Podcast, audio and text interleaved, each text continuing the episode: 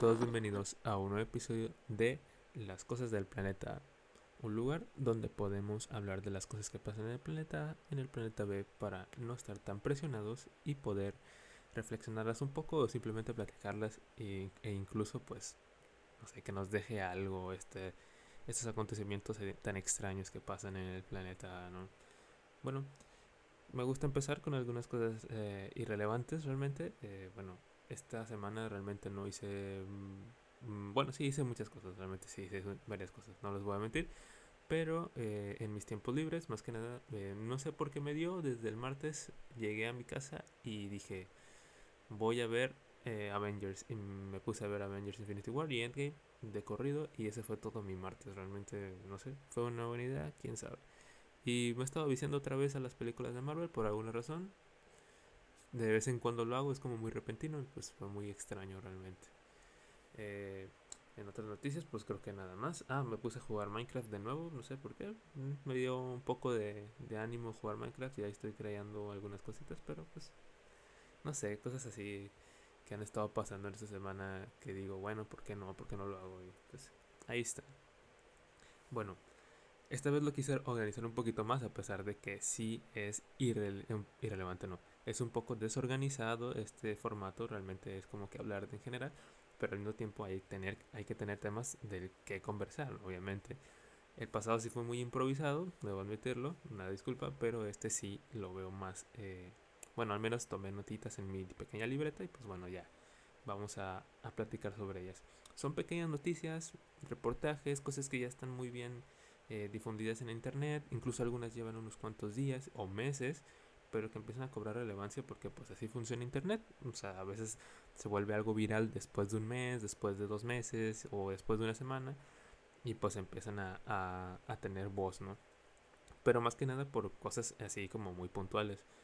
De la primera noticia que quiero hablar es del estreno de la serie de Foundation de Apple TV. Apple TV Plus realmente. Muy largo el nombre, pero bueno. Y bueno, ¿qué les puedo decir de esta serie? Realmente no la he visto, no sabía de su existencia como tal de libros, aunque sí había escuchado que iban a hacer una serie que se llamaba The Foundation y que también me habían salido algunos anuncios en algunas partes, ¿no?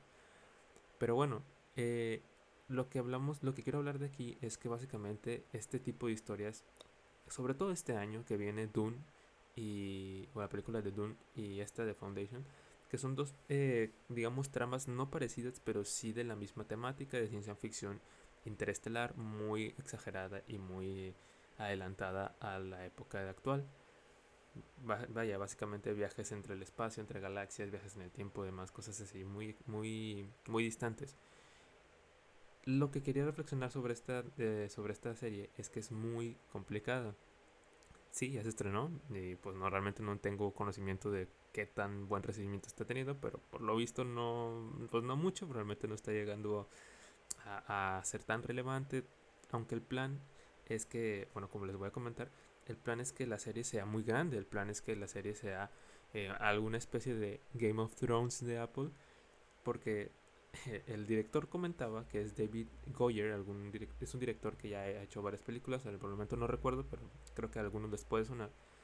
Eh, dice y comenta que las primeras, la primera temporada realmente está planteada a que solo relate las primeras páginas del libro, del libro, que se llama igual, The Foundation, son tres partes, una trilogía, muchos lo consideran la mejor trilogía de, de ciencia ficción, desconozco, yo solo estuve leyendo un poco. Esta novela, o esa trilogía estuvo escrita por Isaac Asimov, mm, realmente no sé de dónde sea, creo que por el apellido debe ser de Europa tal vez Rusia o algo. Y esa historia fue eh, escrita hace mucho tiempo, eh, por ahí de los de la Segunda Guerra Mundial, un poquito después, entre esos tiempos. Y realmente, eh, pues era como un escape realmente del, de la, pues de los, acontecimientos que pasaban. Y la, y la temática era muy adelantada a su tiempo, era de ciencia ficción, era realmente, pues muy extraña para el tiempo también. Y muchos consideran que es la, es la trilogía que empieza la ciencia ficción por excelencia, que empieza lo que es Dune en los 70s, un poquito, creo que 70s Dune, eh, si no me equivoco. lo que es Star Wars en, la finales de los 70s, 80s ya, eh, Volver al Futuro, todo eso, esa ciencia ficción realmente se dice que la empresa de Foundation porque es algo muy exagerado, algo muy, pues muy así como, wow, de otro mundo. Y bueno, me pareció curioso que sí sea una problemática porque es una, es una eh, serie y una temática un poco complicada de, de, de, no sé, de relatar tal vez y de que la gente se enganche, porque sí es muy pesada. Les comento. La historia habla de un científico, no anoté el nombre por aquí. Ah, no, sí, Seblan. Bueno, Seblan es un, una persona, parece, un científico o algo así. Y predice un método que básicamente que dice, a ver, déjame leerlo bien porque realmente también está muy confuso. Ok, sí, hay un imperio, al parecer un imperio galáctico. Y se hablan, eh, predice por un método de psicohistoria muy raro, que esto sí existe algo así como que la medida de las matemáticas psicológicamente hablando. Está, está extraño, pero sí existe. Es que básicamente en 30.000 años el imperio va a terminar y que va a colapsar, ya sea por cuestiones sociales, eh, eh, de recursos y demás. Pero eh, la, cuando proponen este imperio, cuando lo proponen esta, este método al imperio y dicen hay que hacer algo al respecto, el imperio los destierra por estar en desacuerdo. Entonces, entonces, ah, bueno, sí, perdón. Entonces, lo que decide Seblan es, creo que eh, creo que se habla no es el principal como tal, creo que hay otro, no noté su nombre. Pero son dos personas que están ahí involucradas. Y ellos deciden huir eh, del imperio para crear una fundación, una fundación donde haya eh, personas aptas para, para, para un nuevo resurgimiento, por así decirlo, científicos, artistas, demás, de todo, de las mentes más maravillosas del universo. Y es una historia de persecución, básicamente, viajes en el tiempo, de de drama y demás. Y la historia realmente está interesante, solo que si es muy larga, pues sí va a ser muy difícil de desarrollar porque la temática en sí puede ser un poco sencilla, pero el intermedio puede ser tal vez el complejo. Ahora, una de las cuantas polémicas que hay entre esta película es que como fue escrita hace mucho tiempo, ha influenciado a muchas personas y se dice que ha influenciado también a personas pues muy, eh, pues muy de temer al parecer, eh, por ejemplo, hay un, hubo un atentado en Japón en 1995 en la que me parece que fue en un tren o algo así, en, unas vías del tren o en un metro o, algo por el estilo, en donde hacían algunas referencias en frases a, al The Foundation, lo cual fue también un poco como una mancha a al legado y también algo, eh, también algunas frases que tenía Al Qaeda en su tiempo también eran, eran muy parecidas a esta, a las frases que se mencionaban de Foundation. Ha, impulsado a personas buenas y también a personas malas. Ya como para finalizar, pues realmente esta, esta serie se ha hecho varios, ha hecho varios proyectos ya cinematográficos. Eh, fue comprada por varias productoras, como por ejemplo HBO y New Line, pero bueno, New Line y HBO es lo mismo, pero eh, no tuvo éxito. Eso fue hace tiempo, creo que fue en los 90, no tuvo nada de éxito. Y en 2018 Apple compra los derechos y pues está esta serie ya estrenada ahí. Que pues realmente no sé qué les vaya a parecer, pero pues a mí la verdad, entre que sí me llama la atención y entre que no quiero pagar por Apple TV porque ya tengo ya muchos servicios y no quiero más. Pero bueno, esa es la primera.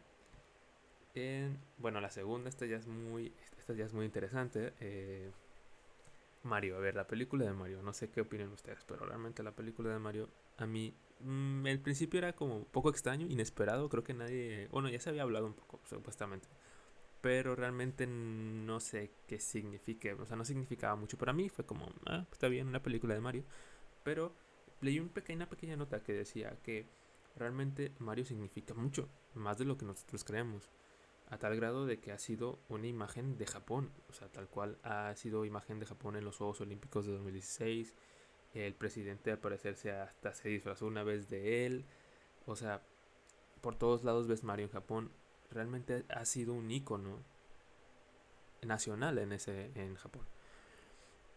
Pero al mismo tiempo es una imagen de personaje y además como que una idea que todos conocemos. Creo que si le preguntas a tu, a tu mamá, a tu papá, a tus familiares quién es Mario, todos saben responderte, o al menos la gran mayoría.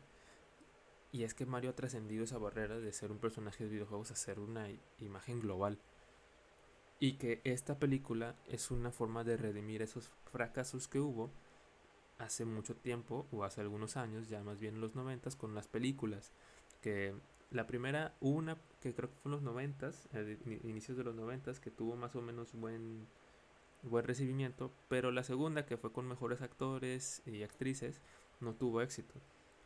Tan solo decirles que costó 48 millones de dólares hacerla como presupuesto y solo recaudó 20 millones de dólares. O sea, realmente fue un, buen fracaso y creo que hemos visto varios ya fragmentos de esa película y realmente no fue la mejor, ¿no? Entonces, es una forma de redimir, de decir, Mario es esto, Mario es, es más que esta película, y pues también la forma de hacerlo es con una película animada. De tal forma que se preserve esa imagen de Mario y que no se, no se ensucie más tal vez. Y lo de los actores de voz y actrices de voz es algo también muy bueno porque de cierta forma les da reconocimiento a, a sí al personaje y pues pues mínimo se da una imagen de que, bueno, se le metió presupuesto y se le quiere al personaje y no se le va a dejar con actores y actrices que no que no, que no conozcas, que eso no esté mal, simplemente que, oye, es algo grande, es un proyecto grande, bien, bien estructurado y que, mira, tenemos estos actrices y actores. Entonces, creo que lo que ha significado Mario también en videojuegos y demás, pues, pues ha sido demasiado. Y realmente es una buena idea. Puede ser una buena idea. Otra cosa es que cuando se vea la película sea mala, o esté mal animada, o tenga un pésimo doblaje, pero hay índices y hay, indica indicadores que te dicen que la película puede ser buena y además es una buena idea. No sé qué ustedes opinen, eso fue algo interesante. Bueno, ah, bueno, otra cosa que quería hablar, otra, otra noticia, esta sí fue una nota también. Eh, pues resulta que existe, ah, bueno, desarrollaron una nueva pintura una pintura tan blanca que en su 98.1% refleja la radiación solar. ¿Esto qué significa? Bueno, fue, y fue desarrollada por la Universidad de Purdue, Indiana. Eh, y la pintura está hecha a base de sulfato de bario, que realmente no tengo ni idea si es tan difícil de conseguir o qué tan viable es y demás. Pero resulta ser que entre el 80 y 90% de las eh, en el mercado, las pinturas blancas solo reflejan el 80-90% de la radiación solar. Esto simplemente es, es, lo necesario como para reflejar cierta cantidad de luz y de, no de luz, cierta cantidad de calor, pero no toda. Y según investigaciones, ese 8.1% es lo suficiente como para aún aislar más el calor y que tu casa o tu, lo que sea la estructura sea más eh, cómoda y más fresca hasta cierto punto. Este, la principal aportación de esta pintura es que sea algo que las ciudades las usen para que sean más sostenibles, de tal forma que no se usan más aires acondicionados y que no dependamos tanto de eso. Eh, también está pensado en que se usen superficies grandes, tipo eh, toda una casa, toda una, toda una edificación de, de una ciudad de central para poder eh, como contrarrestar esto supuestamente también eh, a una mayor superficie pues es equivalente a, a muchos eh, aires acondicionados o la misma potencia lo cual también eso estaría bien. Y pues mantener una, un lugar fresco pues creo que no estaría de más y creo que muchos no dependerían tanto de, de tal cosa. Y pues también atacarías de cierta forma uno de los principales contaminantes del medio ambiente que es la industria eléctrica oye, pues ¿por qué no reducirlas? Y pues reducir para mí yo siempre he dicho que es la mejor forma de contrarrestar varias cosas. El problema que mencionaba la nota y que realmente dudo porque a final de cuentas eh, falta mucho más investigación realmente, decía que esto podría revertir el calentamiento global o los efectos del calentamiento global. Eso puede ser cierto, pero al mismo tiempo hay que contrarrestar todas las industrias, hay que buscar la forma de, de que todas las industrias sean reducidas en esto. Esta es una, la industria eléctrica, interesantísimo y súper padre. pero no va a revertirlo. Y además, no todos van a pintar sus edificios de pintura blanca ni demás. Hay que ver las formas, sí. Esta es una, puede ser. Tal vez en condominios, en cuadras y demás se puede haber un cambio, pero si las industrias no cambian a gran escala, no se va a hacer un cambio. Esto siempre tiene que estar en mente de todos.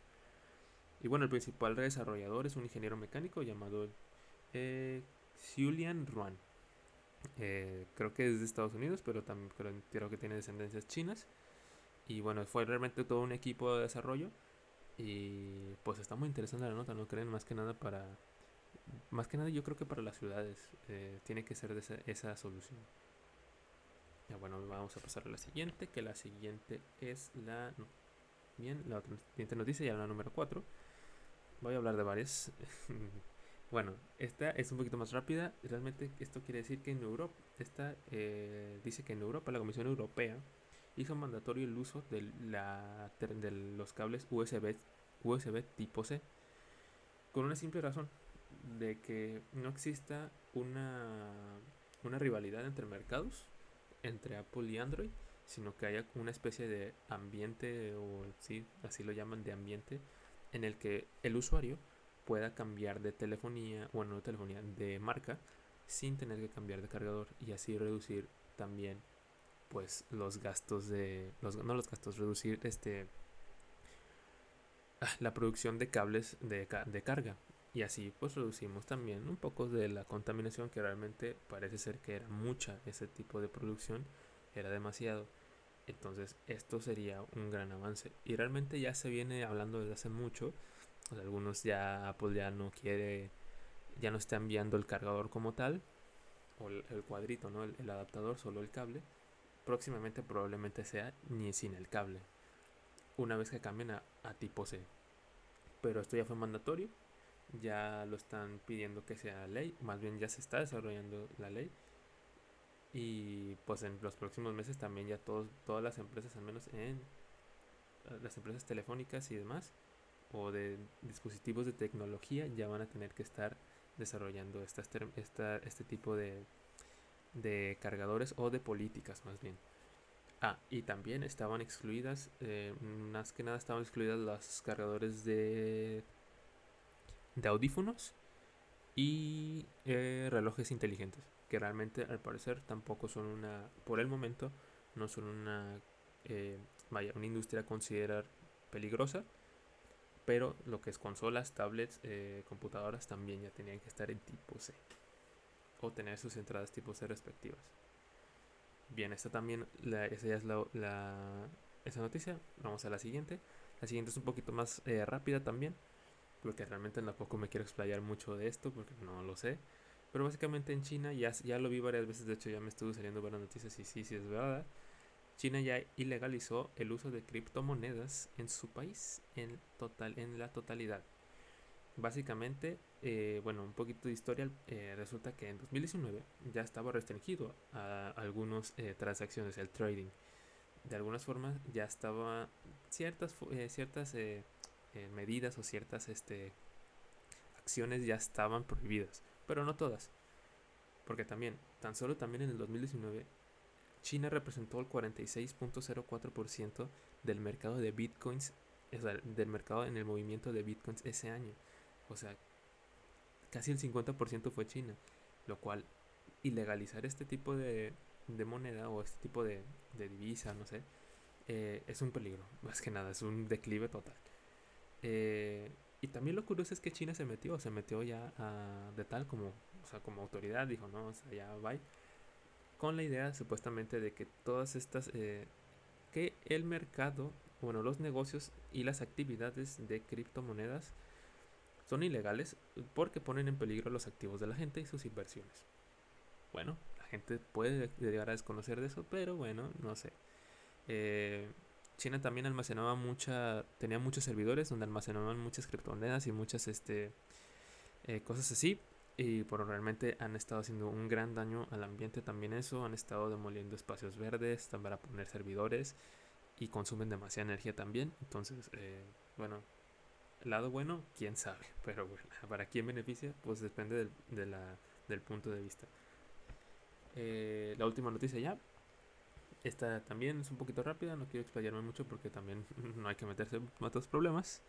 Pero eh, básicamente hubo filtraciones, otras filtraciones sobre Facebook, que básicamente les llegaron al Wall Street Journal, que es un, no sé, un lugar de periodismo, una página de periodismo, también hacía periódicos, pero bueno, es una página, un, un este, una empresa. Les llegaron eh, varios eh, filtraciones o más bien documentos que explicaban ya ciertas cosas que sabíamos, pero eh, las confirman. Eh, bueno, recordemos que Facebook ha estado en varias polémicas, tres principales. La, la de analítica, que no me acuerdo el nombre, el otro nombre, pero bueno, que eso fue hace tres, bueno, eso fue dos años, me parece, tres años, donde básicamente se descubrió que hubo una pequeña manipulación, una gran manipulación de Facebook por medio de anuncios y de nombres de, de usuarios eh, para votar eh, a favor de un cierto partido en Estados Unidos en las elecciones de 2016. Fue toda una polémica, Mark Zuckerberg fue al Congreso y tuvo que, eh, tuvo que declarar todo y demás, ¿no? Fue varios días, fue muy, fue muy viral eso, ¿no? Filtraciones de datos, filtraciones de datos de personas, que hubo mucho, eso fue también, no me acuerdo hace, hace, hace cuánto tiempo, pero básicamente que un gran porcentaje de las personas eh, de, Facebook, de los usuarios de Facebook, tenían por todos lados, o Facebook tenía el poder de sus datos, sin que ellos tuvieran el consentimiento, obviamente. Y también una polémica muy grande que fue antes de comprar Instagram, cómo, la, cómo lo estaban opacando, cómo estaban haciendo cosas que Instagram ya estaba haciendo, pero mejor y cosas así. Un poco de, de, sí, de difamación hasta comprar Instagram, lo cual fue muy interesante. Bueno, ¿qué fue lo que pasó con tal estas filtraciones?